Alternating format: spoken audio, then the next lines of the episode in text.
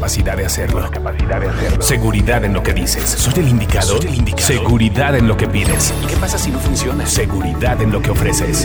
Esfuérzate y sé valiente. Olvídate de agradarle a los demás. El juego es que logres explotar tus talentos. Explota tu voz. Explota tu personalidad.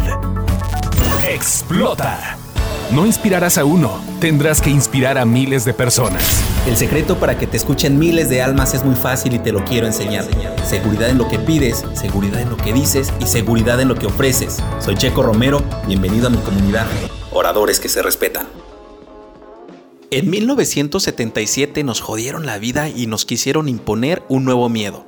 Fue David Kwalichinski quien escribió el libro de las listas y en este texto él comenzó a mencionar cuáles son los miedos más fuertes o los principales temores que tiene el hombre.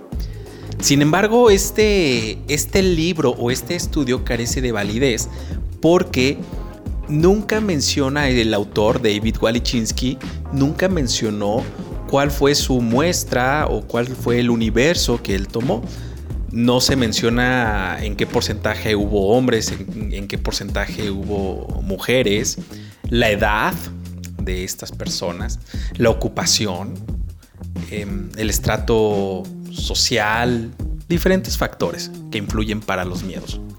Imagínate cuál sería el miedo principal de estudiantes. Estudiantes que están a un día de examen final y este examen final va a ser un examen oral. Por supuesto que su miedo principal va a ser hablar en público por todo lo que se están jugando.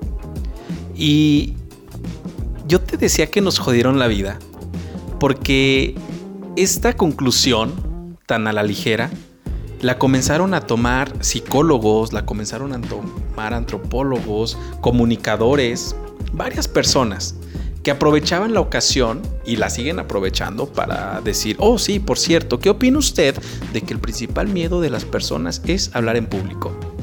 ¿A qué le tendrías tú un mayor miedo? Amigo, amiga. ¿A hablar en público o a estar a 5 metros de un león en su hábitat natural? ¿A qué le tendrías más temor? ¿A hablar en público o a lanzarte de un avión sin paracaídas. ¿A qué le tendrías más temor?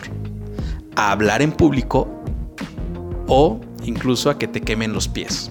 Por supuesto que hablar en público genera ansiedad, por supuesto que hablar en público genera miedo, temor, angustia, pero hablar en público no es el peor miedo que tenemos, esto es un mito. Hablar en público no es el peor miedo, es un mito. Y yo quiero que tú entiendas que es un mito para que dejes de darle ese valor y todo ese contexto negativo a la bella experiencia de hablar en público. Yo te doy la antítesis. Hablar en público no debe generarte temor. Hablar en público tendría que generarte alegría, motivación de saber que vas a tener esa oportunidad para comunicar tus ideas.